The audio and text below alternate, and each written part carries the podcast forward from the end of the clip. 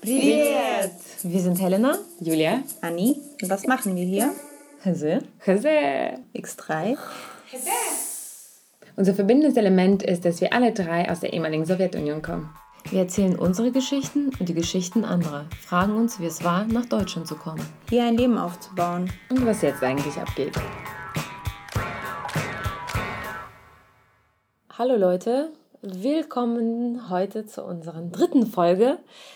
Bevor wir anfangen, möchten wir uns erstmal bei euch bedanken. Wir sind wirklich überwältigt von euren Feedback und freuen uns riesig, dass unser Podcast so gut bei euch ankommt. Zu der heutigen Folge haben wir uns die Frage gestellt, warum sprechen wir eigentlich Deutsch untereinander? Und wie die deutsche Sprache unseren Alltag bestimmt. Natürlich geht es auch darum, dass ihr uns alle versteht und wir befinden uns in Deutschland, deshalb sprechen wir auch Deutsch in erster Linie, würde ich mal jetzt sagen. Das ist das, was diesen Podcast deutsch macht, beziehungsweise deutschsprachig. Das ist jetzt nicht nur für Deutschland, vielleicht auch für Österreich oder die Schweiz oder andere, weiß nicht, deutschsprachige Regionen, die es gibt.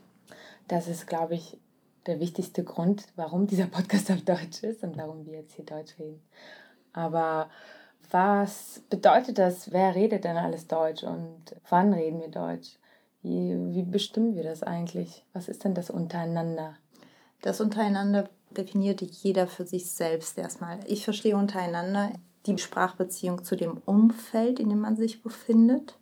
Einmal in Bezug auf die Freunde und dann in Bezug auf die Familie. Also untereinander äh, spreche ich zum Beispiel mit meinen Freunden auf Deutsch, egal woher sie kommen.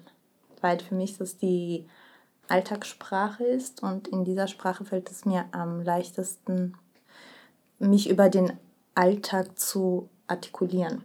Und in meiner Familie spreche ich auch Deutsch, egal auf welcher Sprache ich die Frage gestellt bekomme. Die spontane Reaktion, die sprachliche Spontanreaktion ist bei mir immer Deutsch, äh, weil diese Sprache zu meinem Alltag geworden ist und ich eine bewusste Entscheidung treffen muss, um nicht in dieser Sprache zu antworten. Ist das bei dir, Helena? Mm, bei mir ist es sehr, sehr ähnlich. Vor allem durch meinen deutschen Freund natürlich auch. Mit der deutschen Sprache einfach im Alltag mich ständig bewege und mich äh, tatsächlich meistens nur in der Familie es dazu kommt, dass ich dann irgendwie in die Sprache wechseln muss oder muss nicht, aber ich wechsle tatsächlich in den letzten Jahren ist es bei mir sogar so geworden, dass ich absichtlich in die Sprache wechsle, um einfach die Sprache beizubehalten, damit sie auch nicht aus meinem Wortschatz verschwindet. Und das Russische meinst du? Das Russische, genau, das Russische. Deswegen ist es mir in, tatsächlich in den letzten fünf Jahren sehr wichtig geworden, weil ich meine Rückentwicklung der russischen Sprache gemerkt habe und die möchte ich wieder auffrischen und absichtlich in meiner Familie versuchen, mehr Russisch zu sprechen. Im Alltag ist es aber wirklich durchgehend, also wirklich zu 90 Prozent. Es ist immer Deutsch und ich denke Deutsch, spreche und schreibe. Es ist tatsächlich bestimmt mein Alltag natürlich. Hm. Bei dir auch? Mir ist ein bisschen anders, aber ich glaube, das würde jetzt auch zu weit gehen, wenn ich das alles beschreibe, wie es war, weil es bei mir verschiedene Phasen gab, in denen ich hatte auf jeden Fall auch größten Teil meines Lebens, also meines Lebens in Deutschland, hatte ich auch das genauso wie ihr, sag ich mal. Äh, außer dass wir da zu Hause schon immer Russisch gesprochen haben, überwiegend, es sei denn, die deutsch-deutschen Freundinnen bzw. Freunde, Boyfriends, Girlfriends da gewesen, dann haben wir natürlich höflicherweise ins Deutsche gewechselt mit Ausfällen, weiß ich nicht auch. Dann immer wieder so Mischmasch-Geschichten. Aber es gab eine große Veränderung, nachdem ich dann nach Kasachstan zurückgegangen bin. Auch schon davor ein bisschen. Da habe ich das versucht, mehr und mehr das Russische sozusagen wieder zu mehr zu reaktivieren. Habe auch immer gelesen, Bücher und Briefe und weiß nicht, Postkarten auf Russisch geschrieben, damit ich dieses Schreiben und Lesen nicht vergesse. Genau, und seit ich in Kasachstan und Russland gelebt habe, hat sich das alles radikal geändert. Auf jeden Fall, ich spreche jetzt in meinem Alltag sehr viel Russisch. Ich habe auch mehr russischsprachige und zwar nicht deutschsprachige, russischsprachige Freunde, auch hier in Berlin. Ich spreche mit meinem Freund natürlich Deutsch, äh, mit meiner Familie Russisch und mit vielen Freunden auf alltäglicher Basis Russisch. Also da wird viel Russisch geschrieben, mhm. getextet, telefoniert, beziehungsweise beim Treffen auch gesprochen. Das ist halt, ich kann jetzt nicht in Prozenten sprechen, aber es ist schon auf jeden Fall das Deutsche, aber es ist zu einem großen Teil auch Russisch und Englisch, weil dann eben zum Beispiel, wenn alle zusammenkommen, Englisch auf jeden Fall die bestimmte Sprache ist, damit alle irgendwie alle darauf klarkommen. Aber ja, das hat sich halt einfach geändert auch in den letzten ja, fünf Jahren, kann man sagen, ist es anders geworden. Und also bei dir kann man auf jeden Fall sagen, dass Russisch ein Teil deines Alltages ist. Das ist auf jeden Fall, das merkt man. Also das ist bei mir auf jeden Fall nicht der Fall. Mhm. Ich arbeite damit, also es ist in meiner Arbeitswelt, aber nicht in meinem Alltag. Also und das macht auch wirklich einen sehr großen Unterschied, finde ich, im Umgang mit der Sprache. Ich weiß nicht, wie es bei euch ist, aber in der Kommunikation fällt es mir schon auch schwer vom Deutsch wegzugehen, wenn die Möglichkeit besteht, trotzdem in der Sprache verhaftet zu bleiben, weil ich dieses gewohnte Sprachumfeld wirklich nicht verlassen will. Es ist etwas, was sich in mir so wehrt. Vielleicht ist es ein Schutzmechanismus oder auch so eine Verlegenheit oder sowas. Auf jeden Fall mm. ist es eine mm. Art von Verlegenheit, die ich dann empfinde. Total, ja. Und auch manchmal, ich, also Schamgefühl nicht, aber doch irgendwie schon so auch schon so eine, wie so ein schüchternes kleines Mädchen fühle ich mich dann. Und ja, vielleicht liegt es daran, bei mir ist es nämlich genauso, liegt aber daran, dass mein Wortschatz natürlich da stehen geblieben ist, so wie ich nach Deutschland gekommen bin. Ja, ich bin mit elf, fast zwölf nach Deutschland gekommen und bis dahin hat sich mein Wortschatz entwickelt und ab da bist du damit beschäftigt, eine neue Sprache zu lernen. Und ab da entwickelt sich halt die Sprache nicht. Das heißt, ich bin jetzt im Alltag so, dass ich da stehe und nach Wörtern suche und dann ergibt ein Kuddelmuddel in meinem Kopf und dann kann ich mich nicht richtig artikulieren und dann denkst du, okay, nee, ich, ich switch jetzt einfach auf Deutsch, weil ich da viel, viel besser. Oder wenn die Person nicht Deutsch kann, dann versuche ich irgendwie englische Wörter zu finden, um sich zu verständigen. Aber das ist genau, also bevor man da steht und Ams und äh, zu lange nachdenkt, äh, switcht man automatisch auf Deutsch, klar, weil es schneller geht. Ja, das Schlimmste in so einem Gespräch ist ja auch, dass während du nach Wörtern suchst, du vergisst, was du sagen wolltest. Das hatten wir hier auch ein paar Mal. Ja, also bei mir war halt Scham ein großes Gefühl.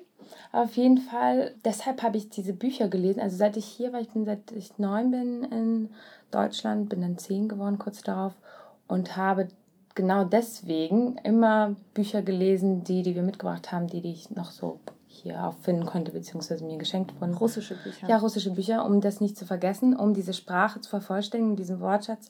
Das war mein Standardspruch auch. Mein Wortschatz im Russischen ist auf dem Stand von einer Neunjährigen. Deshalb kann ich auch keine Schimpfwörter etc. etc. Das hat sich jetzt alles verändert. das habe ich alles aufgeholt. Wie denn, Julia? ja, In welchen Schritten ist das passiert? Ja, da, das, da machen wir eine Folge dazu, wie ich dann äh, zu der Matt-Folge, da, da freue ich mich schon sehr darauf, zu erklären, was, was ich jetzt alles für Schimpfwörter gelernt habe. Vor allen Dingen in Moskau, weil es ja so en vogue da ist. Aber nachdem das deutsche Lernen dann irgendwann verselbstständigt hat und man so Deutsch gedacht hat und gefühlt hat und alles, alles, kam dann irgendwann halt umso mehr dieses, wo ist denn das Russische jetzt? Mhm. So eine Panik dazu auf mhm. und auch eine Scham etc. Und es hat mich immer dahin gezogen, trotzdem zum Russischen. Dann habe ich sogar mal ein Volo gemacht bei so einer Agentur, die russische Partner hatte. Und dann kann ich mich noch an dieses Telefonat nach Estland oder so erinnern, wo ich dann auf Russisch zitternd mit meinem gebrochenen Russisch mit dieser Frau telefoniert habe und mich mega geschämt habe, weil ich sie das Gefühl hatte, sie nicht zu verstehen, das Gefühl hatte, sie versteht mich überhaupt nicht. Sie war auch total genervt. Das war natürlich so eine total Agro-Frau. Agenturbild. ja, keine Ahnung, nee, ich glaube nicht mal. Ich glaube, das waren so Logistikpartner oder so. Nichts gegen Agentur-Bitches. Hey, wir, ich war auch mal in Agentur. ich war auch eine Also alles gut. Wir dürfen es. Wir waren selber Agentur-Bitches. Ja, also ganz kurz nur. Nach einem Monat war ich da wieder weg. So, genug gebitcht? Ja, ich habe gemerkt, ich bin nicht bitch genug, äh, wahrscheinlich. Genau, also diese Scham dieser Sprache gegenüber war auf jeden Fall ein auslösender Punkt, äh, warum ich auch ja, dieses Verlangen dann hatte, das irgendwie wieder aufzuarbeiten. Ja. Also einer der Punkte bestimmt, dass ich dann nach Kasachstan und Russland gegangen bin und dann zweieinhalb Jahre da im postsowjetischen Raum verbracht habe, war bestimmt auch diese Sprache wieder zu vervollständigen, damit ich mit ihr einen normalen Umgang habe wieder und nicht diesen, ja, diese, dieses Abgebrochene, so mhm. wie ich mich. Aber das war interessant, weil irgendwann kam der Punkt in Kasachstan nach ein paar Monaten, dass ich einen Traum auf Russisch hatte. Oh. Ja, und dass ich dann angefangen habe, auf Russisch zu denken auch. Und irgendwann war es sogar so, dass ich mehr auf Russisch gedacht habe als auf Deutsch, weil meine äh, Alltagssprache da nur Russisch war. Ist natürlich Deutsch mit dann meinem damaligen Freund und Freunden etc. Aber das wurde dann überwiegend und dann kam ich wieder ins Russische rein. Und das mhm. war verrückt. Und dann hatte ich so einen Mischmasch und jetzt bin ich wieder mehr im Deutschen drin, bin ja schon seit zwei Jahren wieder hier. Aber es vermischt sich. Manchmal denke ich auch Russisch und ja. Und wie ihr schon sagt, manchmal mischt sich sowieso alles und dann kommt mhm. das Englische rein noch und dann manchmal das Französische noch und dann wird es richtig. Es, es ist ja wohl immer so, dass es eine aktive und passive Sprache gibt. Und der Mensch kann sich sehr schnell an die Sprachumgebung adaptieren und das wieder abrufen, was in ihm schon verankert ist. So, wenn man sich damit beschäftigt, kann man das auch ausbauen. Ich glaube, so ganz nachvollziehen lässt sich nicht, warum der Mensch diese Adaption äh, so schnell nachvollziehen kann bei sich selbst. Aber was auf jeden Fall gesagt werden kann, ist, dass die aktuelle sprachliche Umgebung bestimmt auch dein Alltag. Das heißt, du versuchst in deiner alltäglichen Kommunikation das zu vermitteln, was dir passiert. Und das gelingt dir am besten mit dieser Sprache oder in deren Sprachraum du dich gerade befindest. Und das ist wohl der Grund, warum man diesen Mischmasch als Migrant auch betreibt. Also man kann sich gar nicht vornehmen, nur die eine oder andere Sprache zu sprechen.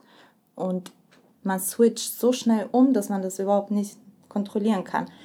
Was auch ein Grund ist, dass Eltern das auch bei ihren Kindern nicht kontrollieren können, auch wenn sie sich das vornehmen. Das heißt, wenn Eltern sich vornehmen, die Kinder bilingual oder trilingual zu erziehen, kann sich ein Kind verweigern. Das machen ja auch viele Kinder. Wenn es zu viel ist, wenn ein Kind das nicht annehmen kann, dann entscheidet es sich selbst für eine Sprache. Mhm. Kindergarten zum Beispiel. Sobald ein Kind in den Kindergarten geht, tritt diese Sprache des Kindergartens in den Vordergrund. Ja, das ist halt immer so ein Effort. Ja, das merken wir dann wahrscheinlich bei unseren Nichten und Neffen jetzt, die bilingual durchaus erzogen werden oder ja. trilingual zum Teil. Ich weiß jetzt das gerade gar nicht bei euch. Aber ja, das merkt man. Und ich habe auch auf jeden Fall bei mir auch immer gemerkt, dass es ist ein Effort. Also auch dieses Russische, wie man sagt, okay, man verliert das Russische super schnell. Mhm. Und dann haben wir mit meinem Bruder irgendwann beschlossen, wir haben nämlich immer auf Deutsch geredet, nach einer Weile, nach einem Jahr oder so, oder nach anderthalb Jahren. Und dann irgendwann, nach drei Jahren oder so, haben wir beschlossen, nee, wir versuchen Russisch zu reden, weil sonst vergessen wir es. Für uns war es bequemer, viel bequemer auf Deutsch zu reden. Mhm. Aber irgendwann haben wir es aktiv beschlossen und aktiv diese Bequemlichkeit abgelegt, um das Russische nicht ja, zu vernachlässigen oder so. Weil dann klar war, dass das Deutsche eh halt mhm. alltagsbestimmt ist. Ja. Ich weiß nicht, wie es bei euch war. Also bei mir war witzigerweise, als ich wirklich diesen Punkt gemerkt habe, ich muss ja meine Russischsprache äh, reaktivieren, dass ich davor die ganze Zeit gedacht habe, ich kann das. Ich habe es ja nicht vergessen, ich kann das ja. Ne? Also ich spreche ja mit meinen Eltern ab und zu und dann kam ich plötzlich in bestimmte Situationen, wo ich nur Russisch sprechen musste. Und da habe ich gemerkt, oh oh, da ist ja gar nichts mehr da. Und du stehst da und musst ein vernünftiges Gespräch führen, auch vielleicht mit bestimmten Ausdrücken. Und du hast die Wörter gar nicht parat und stehst da und trinkst nach Worten.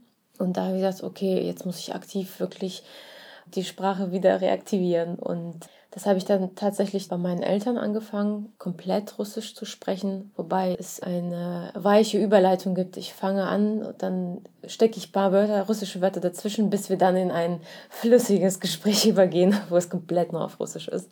Aber ansonsten, ich arbeite tatsächlich noch dran. Ich werde in den letzten zwei Jahren noch mehr damit konfrontiert, Russisch zu sprechen.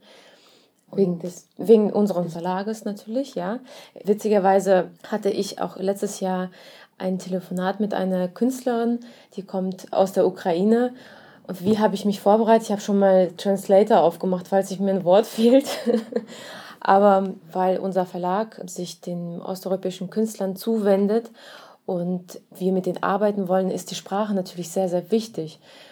Ich möchte einfach von dem Punkt weg, wo ich mich ständig entschuldigen muss, dass meine Sprache nicht perfekt ist. Ich muss man so ja grundsätzlich eigentlich nicht. Ne? Muss man also. grundsätzlich, aber natürlich, aber da kommen wir wieder zu der Scham, dass man denkt, oh Gott, ich will, dass die mich ernst nehmen.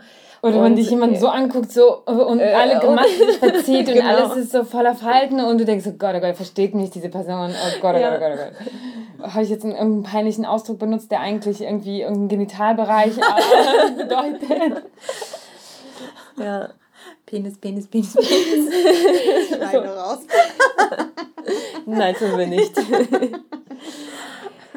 Oh ja, jetzt sind wir natürlich beim Russischen und die Folge war zum Deutschen, aber das war trotzdem wichtig, weil jetzt kommen wir nämlich dahin, wie war es, als wir noch gar kein Deutsch gesprochen? Also das war bei uns allen der Fall, oder? Ja. Hattet ihr vorher Deutsch in der Familie? Also wie war euer Deutsch in den Ursprungsländern, wo wir alle herkommen? Ja, das ist, das ist ja vor allem bei vielen unterschiedlich. Es gibt ja die Russlanddeutsche, die noch sehr, sehr geprägt vom Deutschen, ne? also die kommen ja wirklich aus diesen deutschen Dörfern aus Russland. Bei uns ist zum Beispiel, hat sich ja das sehr verlaufen, weil die Familie nach Kasachstan umgesiedelt ist und Russisch war dann komplett die Alltagssprache. Also meine Oma, die eigentlich die Deutsche ist, von ihr kommt das ja alles, ja, hat auch selbst alles vergessen, weil mhm. sie natürlich dann die meiste Zeit ihres Lebens dann in Kasachstan verbracht hat und die deutsche Sprache bei ihr komplett weg war. Und sie weiß noch aus der Kindheit ein paar Wörter, aber dann ist, war das komplett weg. Deshalb war bei uns die deutsche Sprache gar nicht in den Alltag damals integriert. Das heißt, wir mussten die von Pika auf wieder neu erlernen. Und das habe ich damals in Kasachstan noch in der Schule angefangen. Meine Eltern haben dann Sprachkurse besucht, die wir dann hier in Deutschland äh, fortgesetzt haben. Und die deutsche Sprache war im Prinzip fast neu. Also es ist so, als würde man jetzt woanders hingehen und die Sprache von neu erlernen. Und das ist bei euch zum Beispiel ganz anders, ne? Dein Vater, nee, oder? Nee, nee, bei uns ist es ähnlich. Also das ist ja wie, wie auch bei deinen also es ist so, die Deutschen wurden deportiert, sehr viele kamen nach Kasachstan, andere kamen nach Sibirien. Manche wurden tatsächlich so angesiedelt, dass wieder deutsche Dörfer sich äh, wie so rekonstruiert haben mhm. in Kasachstan bzw. in Sibirien. Aber die meisten wurden extra weit weg voneinander an verschiedene Siedlungspunkte, möglichst weit weg voneinander verstreut, ja, ausgesetzt, mhm. angesiedelt. Also das kann man ja nicht mehr so ansiedeln, ist noch ein nettes Wort. Mhm. Und die wurden ausgesetzt, die meisten. Ne? Mhm. Es gibt ganz viele Deutsche, die dann in wirklich kleine Siedlungspunkte gekommen sind, die dann Kasachisch gesprochen haben, auch am Anfang. Also mhm. Herold Berger, Gerold Berger, das ist ein Russlanddeutscher, Kasachstan-deutscher Schriftsteller und Poet, der hat ja sogar Gedichte noch bis zu seinem Lebensende auf Kasachisch geschrieben. Und so ging es einigen. Es wurde dann aber manchmal so, dass sich dann doch Deutsche wieder so zusammengeschlossen haben, als man, weil erst hatten die Deutschen natürlich, die durften sich dann nicht bewegen. Das war zur Stalinzeit, durften sie weder Deutsch sprechen, weder durften sie aus ihrem Kreis, Umkreis rausreisen. Aber nach einiger Zeit war das aufgehoben worden. Und dann durfte man wieder Deutsch sprechen, aber viele hatten trotzdem noch Angst. Es war besetzt immer noch mit Faschismus. Faschismus war der größte Feind des Sozialismus. Deshalb ist die deutsche Sprache bei fast vielen Familien ja, verloren gegangen. Bei einigen wurde das vor allen Dingen in so kleinen Gemeinschaften, die sich dann zusammengefunden haben, wieder nachdem sie sich bewegen konnten und wieder Siedlungen zusammenschließen konnten von nur Deutschen zum Beispiel, die haben das wieder aufgenommen im Geheimen, meistens im Geheimen oder zu Hause im Geheimen gesprochen oder in so kleinen religiösen Gemeinschaften auch im Geheimen weitergetragen. Mein Opa hat auf jeden Fall Deutsch gesprochen, so ein Uraltdeutsch. Arich, Arich, äh, weiß nicht. Und so, wann sind deine Vorfahren nach Russland ausgewandert? Zum 18. Jahrhundert, also schon mhm. richtig früh. Es gab, es gab ja welche, die vom 18. bis 19. ausgewandert sind. Mhm. Ich glaube, wir sind schon im 18. tatsächlich gewesen. Also ihr seid die erste Auswanderungsquelle sozusagen. Ich muss das nochmal Aus dem Schwabenland? Ja, Schwaben ursprünglich. Aber wir haben ja dieses Familienbuch, ich kann das nochmal richtig recherchieren. Und bei euch, Helena? Und bei, bei euch ist bei, bei uns war das der zweite Weltkrieg. Also das war mhm. Stalinzeit. So. Ja, ja. Ich habe übrigens erst im letzten Jahr angefangen, meinen Stammbaum zu recherchieren. Ich bin noch ganz am Anfang. Deswegen ist mein Wissen gerade tatsächlich bei dem Zweiten Weltkrieg und Stalinzeit und so alles. Ja, aber Sie haben ähm, vorher in ähm, Russland gewohnt, oder? Das ist ja alles von meiner Omas Seite oder meiner Mutters Seite. Und die sind ja in Polen. Ah, die sind vertrieben, ne? aber die ja, wurden dann sozusagen dann, in die andere Richtung vertrieben. Genau, ja. Das ist noch sehr komplex. Ich habe selber noch nicht drauf, deswegen will ich jetzt nichts Falsches erzählen. Mhm. Und der Vater von meiner Oma zum Beispiel wurde dann als deutscher Partisan einfach eines Nachts abgeholt und äh, wurde nie wieder gesehen. Ja, das war bei unserem Uropa auch so. Männer wurden ja als erstes abgeholt, nur die Kinder mit den Müttern oder Großmüttern blieben übrig. Und dann, wenn sich die deutsche Familie, unsere deutsche Familie war sehr groß, getroffen hat in Kasachstan, wir sprechen jetzt von Kasachstan, dann haben sie auf diesen Feiern, und das gab es ausgiebig, immer auf Deutsch gesungen.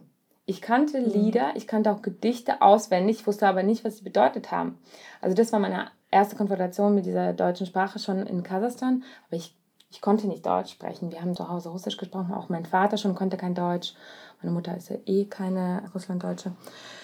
Deshalb interessant bei unserer Familie auch verloren gegangen, kann man sagen, aber in dieser Großeltern- und oder Urgroßelterngeneration sogar ja, ich glaube, unsere Urgroßmutter hat nur Deutsch gesprochen. Ich glaube, dass sie sich dann geweigert haben, Russisch zu sprechen, weil das Menschen sind, die, glaube ich, sehr, sehr, sehr viel Leid erfahren haben mhm. durch den ja, Sowjetstaat, durch die Deportation. Da gibt es aus dieser Urgroßelterngeneration gibt es tatsächlich Leute, die bis zum Lebensende nur Deutsch gesprochen haben, aber dann halt in einem häuslichen Zusammenhang immer. Und da gab es halt diese Lieder auf Deutsch und daran kann ich mich erinnern.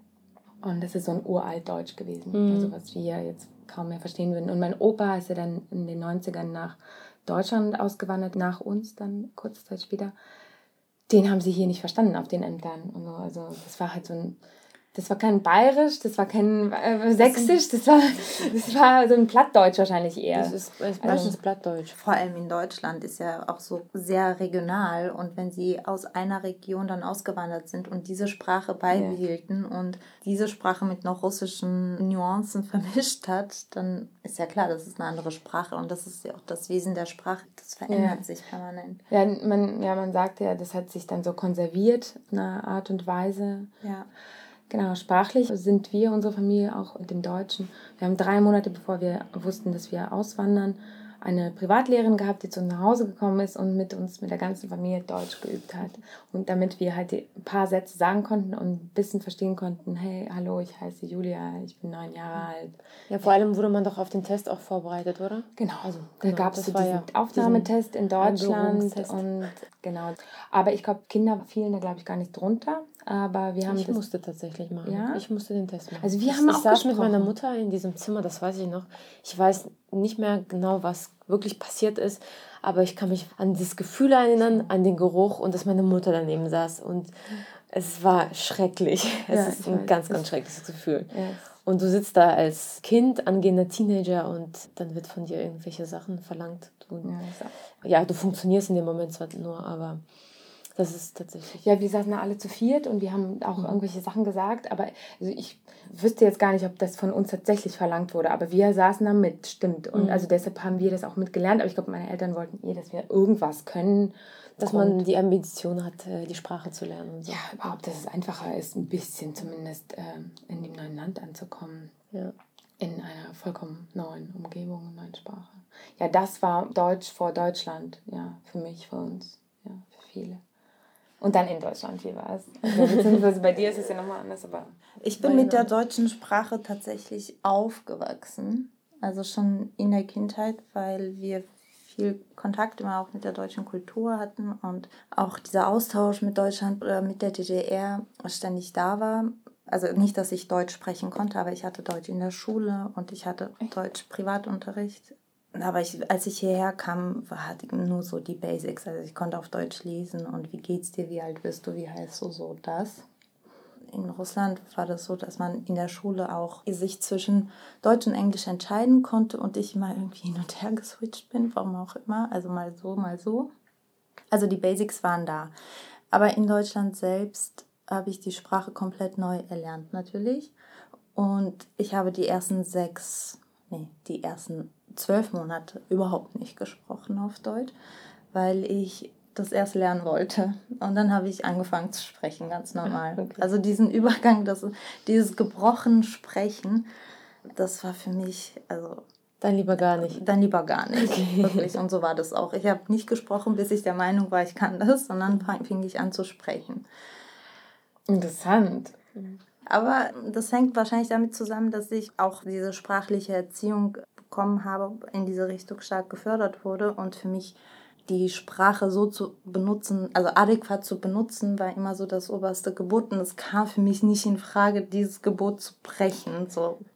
Es ist so verankert, es fällt mir so schwer, das zu überwinden. Um wieder auf das Thema zurückzukommen, das ist der Grund, warum ich in der Alltagssprache auch oft wirklich darauf lieber verzichte, auf Russisch oder auf Armenisch zu sprechen, weil mir diese Alltagswörter fehlen. Aber ich kann eine äh, Diskussion, keine Ahnung, über was weiß ich was, dann schon noch auf dieser Sprache, dann auf der anderen Sprache oder in der anderen Sprache führen, weil ich die Übung darin habe, aber nicht in so normalen Gesprächen, was machst du denn heute Abend oder so, dann würde sich das, keine Ahnung, wie anhören. Würden Sie bitte heute ach, einfach nur hochgestochen und nicht natürlich.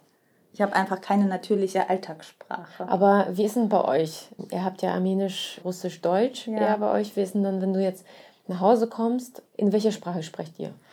Also es fängt auf Russisch oder auf Armenisch an und dann ist es ganz der Dynamik überlassen. Wenn wir Geschwister untereinander sprechen, ist es relativ schnell Deutsch. Mhm. Wenn wir uns mit meinen Eltern unterhalten, dann hängt das vom Thema ab. Reden wir gerade über Russland, passiert es automatisch auf Russisch. Witzig, Reden wir gerade über Armenisch, ist es dann auf Armenisch, wobei meine Geschwister dann raus aus dem Gespräch sind, weil sie überhaupt ihre ganze sprachliche Erziehung hier in Deutschland genossen haben und weil sie zwei, drei Jahre alt waren, als sie Armenien verlassen haben. Es fällt ihnen sehr schwer zu kommunizieren, dann auf Armenisch oder auf Russisch, obwohl sie das verstehen und auch jeweils in der Sprache lesen können, aber so in diesem Alltags, das fällt ihnen unheimlich schwer. Sie switchen immer automatisch ins Deutsche. Ah, okay. ja. Die sich konsequent mit meinen Eltern auf Armenisch oder auf Russisch über den Alltag hinaus unterhalten, bin ich. Mhm. Aber wird bei euch auch ja. die Sprache jetzt bei den Kindern auch weitergetragen, die armenische Sprache jetzt? Es wird versucht, aber die Kinder nehmen das nur schwer an, weil es zu viel ist. Es zu viel, ja. Zu äh, viel. Russisch, also Russisch habt ihr auf jeden Fall, ne? Mhm. Russisch, ja, durch den RD-Teil und von uns natürlich auch, aber dieses Russisch, Armenisch, Deutsch in dieser Kombination, in diesem unheimlich gefüllten, stark gefüllten Alltag, ist es schwer für die Kinder, die haben keinen Bock darauf. Hm. Wie war denn bei dir diese Schulzeit? Also Anni hat ja gerade ihre Schulzeit gut zusammengefasst. Wie war es bei ja. dir, Helena? Wir waren zuerst ja, als wir nach Deutschland kamen, waren wir in der Nähe von Dresden und da, also bevor ich die Schule richtig besucht habe, war ich ein Jahr lang in einem Sprachkurs, wo wir die Sprache richtig gelernt haben tatsächlich. Und ich glaube, nach einem halben Jahr wurde man parallel in einer Klasse reingesetzt, so als Teilnehmer, um diese Sprache einfach mal im Schulalltag mitzubekommen. Und erst nach einem Jahr ist man da einfach so reingeschmissen worden und musste dann einfach mitmachen.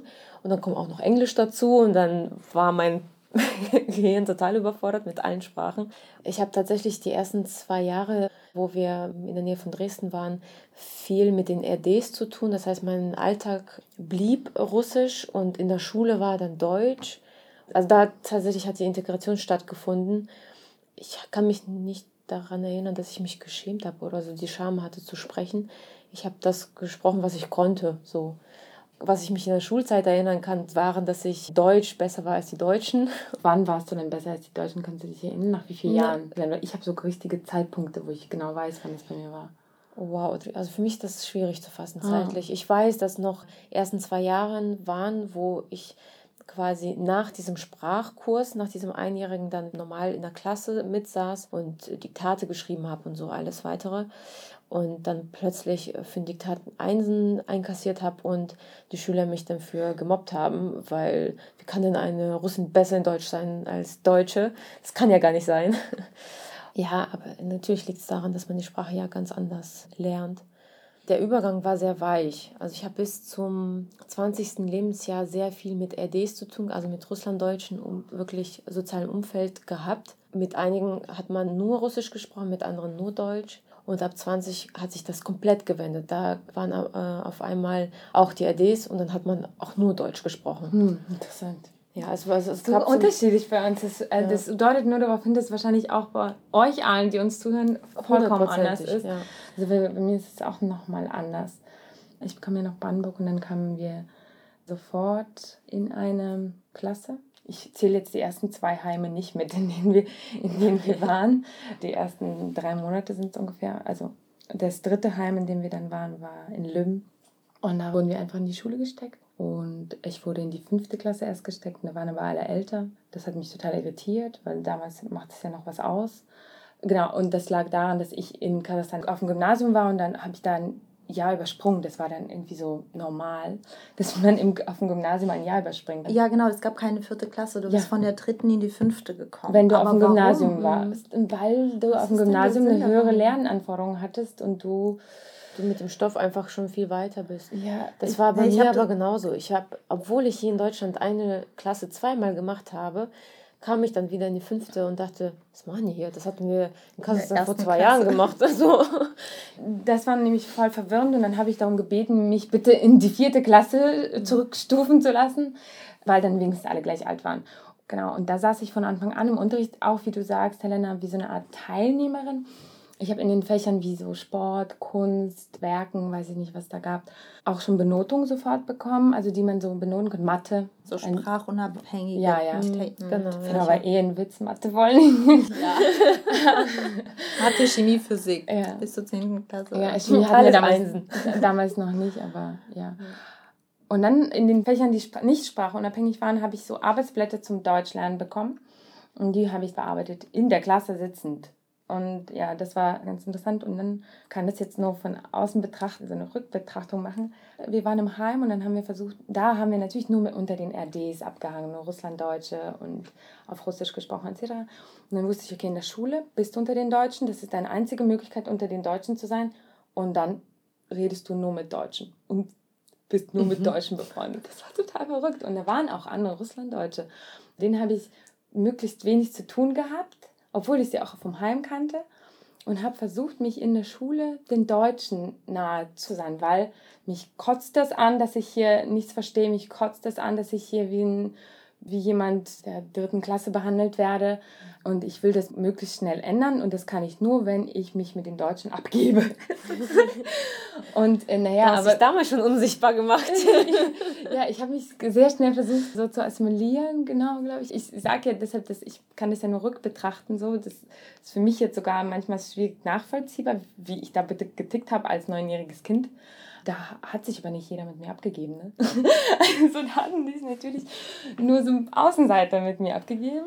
Also nur, also ne, ich war ja auch ein Außenseiter und dann war ich natürlich in der Clique der Außenseiter. Das Naja, du bist das, also es beginnt ja recht früh, dass man nach Akzeptanz sucht. Ja, ja. Und da bist du ja als Neunjähriger Ja. nochmal auch, willst in der Gruppe und damit du hier akzeptierst wirst. Ja, ja, ja, genau. Es ist so, es ist schon klar, aber es ist schon krass als Kind dann diese, also Diese es wäre ja bequemer zu haben. Natürlich mit den Russen abzuhängen und sowas. Und ich habe als Kind dann gesagt, nee, ich mache mir jetzt diesen Hustle. Also mir war auch langweilig manchmal mit den Deutschen, weil ich wusste, okay, da war halt so Linda, die war halt so ein bisschen verträumt und sehr kindlich, hat so in Daumenloch gelutscht mit zehn und so. Ich wusste, dass ich aber mit ihr halt dann irgendwie die Sprache lerne und so. Also mir war sonst ein bisschen langweilig mit Linda, aber sonst äh, haben wir uns irgendwie gut verstanden und ich habe irgendwie irgendwie die Sprache dann gelernt und erinnere mich auch jetzt noch immer noch sehr stark an Linda. Das war meine erste deutschsprachige Bezugsperson. Dann ja, kamen andere Sachen. Es gab auch eine andere, nur so eine Streberin, die dann versucht hat, mit mir irgendwann Kontakt aufzunehmen und mit mir Deutsch zu lernen, die, die auch noch total schön und total beliebt war. So, und aber auch so ein toller Mensch einfach, der halt anscheinend damals schon die Awareness hatte, okay, ich will sie aufnehmen. Und, und da habe ich aber halt den Rückzieher gemacht. Die hat mich nach Hause eingeladen und da hätte ich ja voll die Chance gehabt, voll gut Deutsch zu lernen nach meiner Rechnung. Und da hatte ich aber Angst, dass ich sie nach Hause einladen muss, auch ins Heim. Ah ja. Und dann habe ich gesagt, nein. und ich wollte so gern zu ihr nach Hause und dieses deutsche Zuhause erfahren und so. Weil nach Hause damals bin ich auch zu Linda mit, nicht mitgegangen. Da, ich bin mit niemandem nach Hause gegangen, weil ich dann dachte, ich muss sie auch einladen. Und ich will Aber das. Heim meinst du Lager, ne? Da, Ja, wo man genau. diese Zwischenstation am Anfang. Ja, Aufnahme, nee, genau, Aufnahmelager, Es gab, ah, ich ja. glaube, es gab Aufnahmelager, Übergangslager und dann dieses Steady-Lager. Keine Ahnung. genau, Ja, das, die Begriffe sind schon hart. ja, das heißt dann so, ne? Mhm, das Aussiedlerheim in der Aus, Ma- Aussiedlerheim war im Prinzip ja die Ja, das- letzte Station, oder? Ja, die letzte Station. Ja, genau. Ab da war man auf sich so ein bisschen gestellt und musste dann einen Job suchen. Ja, genau, genau, genau. Bei mir war das so, dass ich, also ich kam hierher und war in dieser ultradeutschen Umgebung und mir fiel aber auch auf, dass Migranten untereinander sind, irgendwie, dass da keine so richtige Vermischung so passiert, so zwischen verschiedenen Migrantengruppen. Ich habe den Sinn davon nicht verstanden so richtig. Also wenn man auswandert, muss man doch irgendwie sich doch so vermischen, dachte ich. oh. Und dann dachte ich, okay, egal, ich mache das jetzt einfach. Du hast die Melting Pot Theorie damals schon vertreten.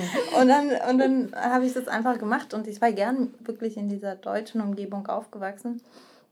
Habe sie auch sehr gemocht und fühle mich da auch heimisch hier in Deutschland auf jeden Fall. Meinen Kontakt zu dieser Post-Sowjet-RD-Community hatte ich immer über meine Schwester, weil meine Schwester immer in dieser Umgebung irgendwie verankert war, weil sie in einer Schule war, in der viele Russlanddeutsche waren. Das war anders als bei mir. Bei mir im Jahrgang waren vielleicht insgesamt zehn Ausländer und davon war ich einer. Also, also ich war immer nur auf einer Schule und als es dann zum Abitur ging, sind auch die restlichen Ausländer auch langsam weggegangen, und so dass man am Ende wirklich nicht mehr viele war. So. Und meine Schwester hatte viele russlanddeutsche Freunde und das war so mein Kontakt zur nicht-deutschen Umgebung. Ich merkte aber auch, ich war auch so gerne mit diesen Menschen zusammen, weil, weil mir das tatsächlich auch in meinem eigenen Alltag wirklich gefehlt hat. Dann haben wir alte, weiß ich nicht, russische Musik gehört, uns mhm. dann nur auf Russisch unterhalten, wenn es möglich war. Ja, bei mir ging das ja in diesem Heim, also dann irgendwann verloren. Also ich habe zurück zur Sprache. Nach einem Jahr weiß ich diese Zäsur, ich verstehe alles, ich kann mich in allem ausdrücken, ich lerne nur noch neue Sachen dazu, die punktuell sind. Und ich kann mich auch noch an das Gefühl erinnern, wenn ich ein Sprichwort höre, zum Beispiel ein deutsches, und denke ich mir, ah, oder ein neues Wort, was ich noch nicht kannte. Und ich kann mich noch ganz genau an das Gefühl erinnern, wie freudig ich diese neuen Worte empfangen habe wie mich das so glücklich gemacht hat und wie ich das dann wirklich so eingesogen habe. Also ich kann mich ganz genau an dieses Gefühl erinnern, an dem ich schon an dem Punkt zu sein, ich komme jetzt klar, mir kann hier niemand mehr irgendwas erzählen, ich kann mich selbst hier unabhängig artikulieren und jetzt kommen nur noch so kleine Sachen mhm. neu dazu. Und dann kam die nächste Zäsur, auf die ich so wirklich wie so gehofft habe, wirklich lange, auch damit diese Mobbing-Geschichten auch irgendwann aufhören und so wann verliere ich meinen Akzent? Wann verliere ich meinen Akzent? Also ich bin halt Ich kann mir überhaupt nicht vorstellen, dass du jemals einen hattest. Ich hatte den. Gesagt. Ich weiß auch ganz genau, wann der weg war. Ich, ich, weil, wirklich. Ja, ich habe das wirklich, weil das, keine Ahnung, vielleicht war es Brandenburg und Brandenburg war halt tough irgendwie so. Und weil man halt sonst so lange damit konfrontiert wurde, mit seiner eigenen Identität durch die Schimpfwörter der anderen, der kleinen Neonazis und so. Und dann nach drei Jahren hatte ich ihn verloren ich wusste, jetzt bin ich nicht mehr erkennbar. Das war so verrückt. Ich weiß es noch ganz genau, all diese, all diese Gefühle. Du hast es wirklich sehr bewusst durchgemacht. Ja, das, ist, das kann ich bei mir nicht. Das kann bei mir auch nicht. Oder ich habe auch nicht noch diese. Dann kam die nächste so auf die ich gewartet habe. Und zwar wusste ich, dass äh, Grundschule, Grundschule ging ja bei uns bis zur sechsten, also Ende sechste. Und dann habe ich gewartet. Diese Sommerferien waren die längsten. Weil also erstens fuhren wir natürlich niemals weg. Und in den Sommerferien habe ich schon angefangen, Französisch zu lernen und so. Ich wollte zum Beispiel auch überhaupt kein Russisch machen. Ich dachte, Russisch kann ich schon. Ich nehme eine neue Sprache, ich nehme Französisch und so. Ich wusste, ab der siebten komme ich aufs Gymnasium. Ab der siebten sind die Idioten, die mich dann beleidigt haben, auf jeden Fall nicht auf dem Gymnasium. Es waren alles Jungs, die sind halt alle nicht aufs Gymnasium gekommen. Und dann bin ich nicht mehr erkennbar. Dann bin ich eine neue Person. Dann habe ich eine neue Identität, die nicht mehr damit damit einhergeht, dass man mich irgendwie identifiziert als nicht einheimisch oder als nicht dazugehörig. Und bei uns gab es keine Russen. Also bei uns, also nachdem wir aus Lippen weg waren, auf meiner Schule gab es nur einen Viktor, Viktor Ochsenhirt, wo auch immer du bist. und der war total cooler Mathematik- und Physik-Nerd und so und der konnte das alles und hat nie ein Wort gesagt und ich habe auch versucht, mit ihm irgendwie mich zu unterhalten, aber das, der war immer sehr, sehr schüchtern, sehr zurückhaltend.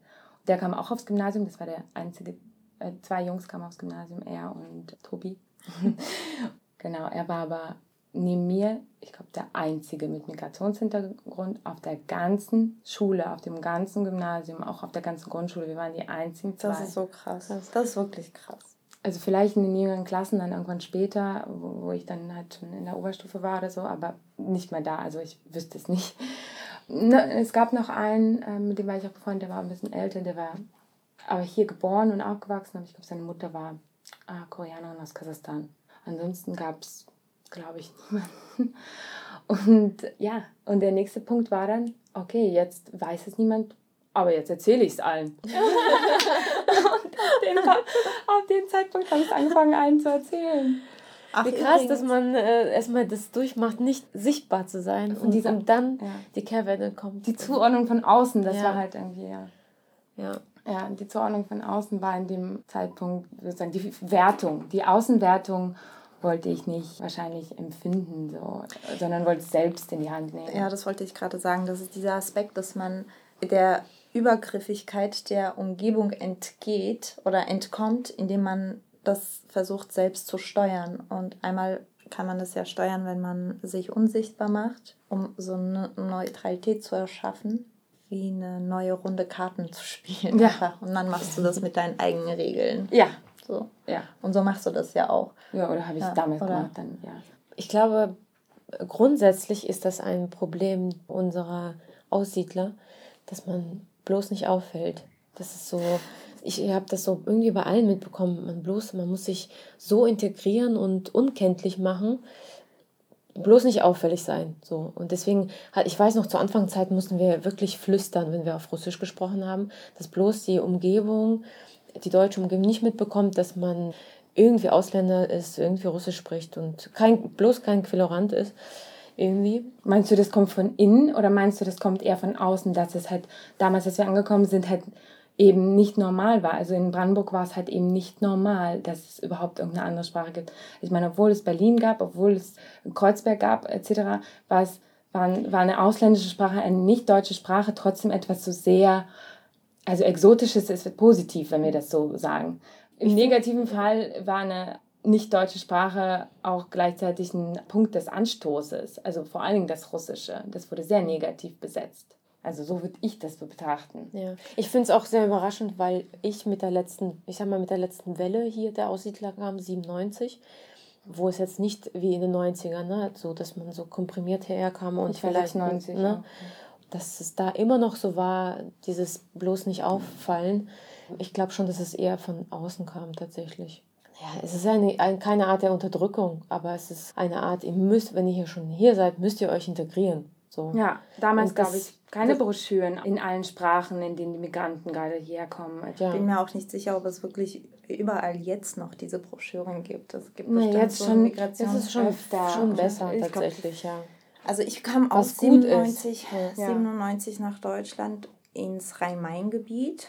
Ist ja auch ein Ballungszentrum. Dort gibt es auch einen sehr große, großen Migrationsanteil. Was mir damals auffiel, war, dass diese Migrationsgruppen untereinander getrennt waren. Also du hattest die Araber, die Türken und die Post-Sowjet, die sich mit den RDs gemischt haben. So, mhm. Das waren so drei größere ja. Gruppen und die hatten auch nicht unbedingt was miteinander zu tun.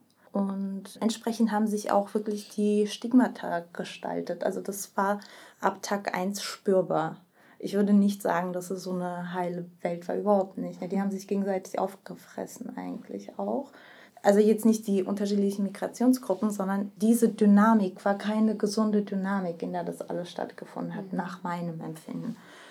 Rein von der Beobachtung, also einfach nur durch die Schule, so in den ersten Monaten, dass da so eine unsichtbare Wand gab zwischen der deutschen Kultur und eben diesen unterschiedliche Migrationskulturen, die eben importiert wurden. Und ich wollte kein Teil davon sein. Nicht, weil ich kein Teil, weil es war für mich immer eindeutig, okay, ich bin keine Deutsche, aber ich lebe gerade nun mal in Deutschland und für mich war es wichtig, mir verschiedene Aspekte der deutschen Kultur anzueignen. So. Und das habe ich dann auch gemacht. Das hat aber zu dem Ergebnis geführt, dass alles andere in meinem Fall weggefallen ist. Ich war nur durch meine eigene Familie irgendwie verankert in einer nicht deutschen mhm. Umgebung, mhm. nur durch meine Familie, auch nicht durch, der, durch die einzelnen Umgebungen. War bei mir dann auch genau. so irgendwann, ja. Diese Assimilation, so genau, habe ich sie immer genannt, weil das ist das.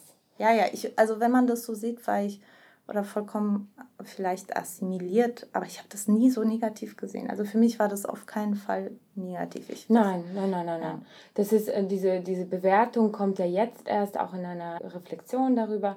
Negativ habe ich das auch nicht gesehen. Ich, Im Gegenteil, das ist ja das Komische, hat man das ja sogar irgendwie so eine Art positiv gesehen, dass man so schnell da angekommen ist. Und ähm, ich hatte halt wenig Möglichkeiten, mich mit Russen auszutauschen. Ich habe es immer gewollt. Ich habe immer danach, ich war sehnsüchtig irgendwann danach, weil ich so wenig Austausch hatte außerhalb meiner Familie und deren Freunden, die wir manchmal ein paar Mal im Jahr getroffen haben, hatte ich das wenig. So wie wir jetzt uns haben. Uns gab es nicht. Ja. Wir haben uns jetzt erst kennengelernt. Wir hätten uns gewünscht, ja. Und, ja.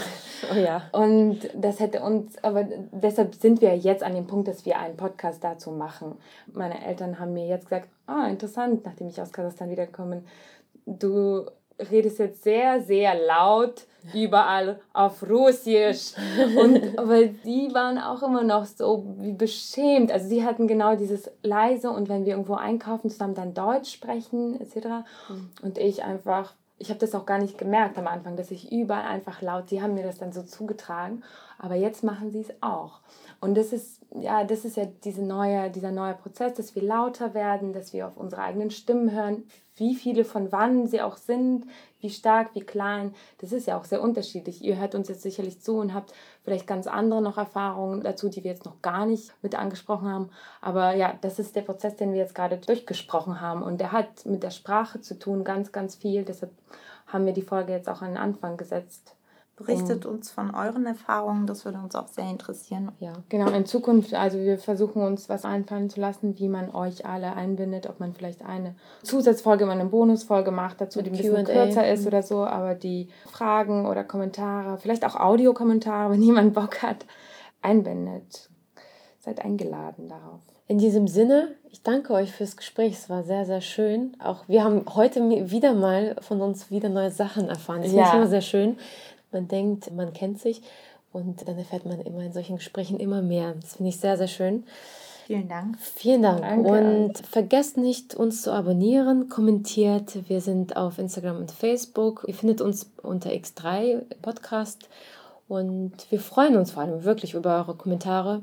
Seid lieb zu uns. Gibt Sternchen ab. Ihr könnt auch bei Spotify, bei Spotify sind wir übrigens X3-Podcast. Ihr könnt auch Bewertungen schreiben, auch auf iTunes. Bei iTunes sind wir Bei iTunes gibt es schon Kommentare tatsächlich. Das finde ich sehr schön. Ah ja. Gibt, ja. ja. Bis bald. Bis bald. Danke. Ciao. Last but not least wollen wir darauf hinweisen, dass die Idee dieses Podcasts unterstützt wird. Dafür danken wir dem LMDR Nordrhein-Westfalen für seine finanzielle Unterstützung und freuen uns riesig über die Förderung des Ministeriums für Kultur und Wissenschaft NRW.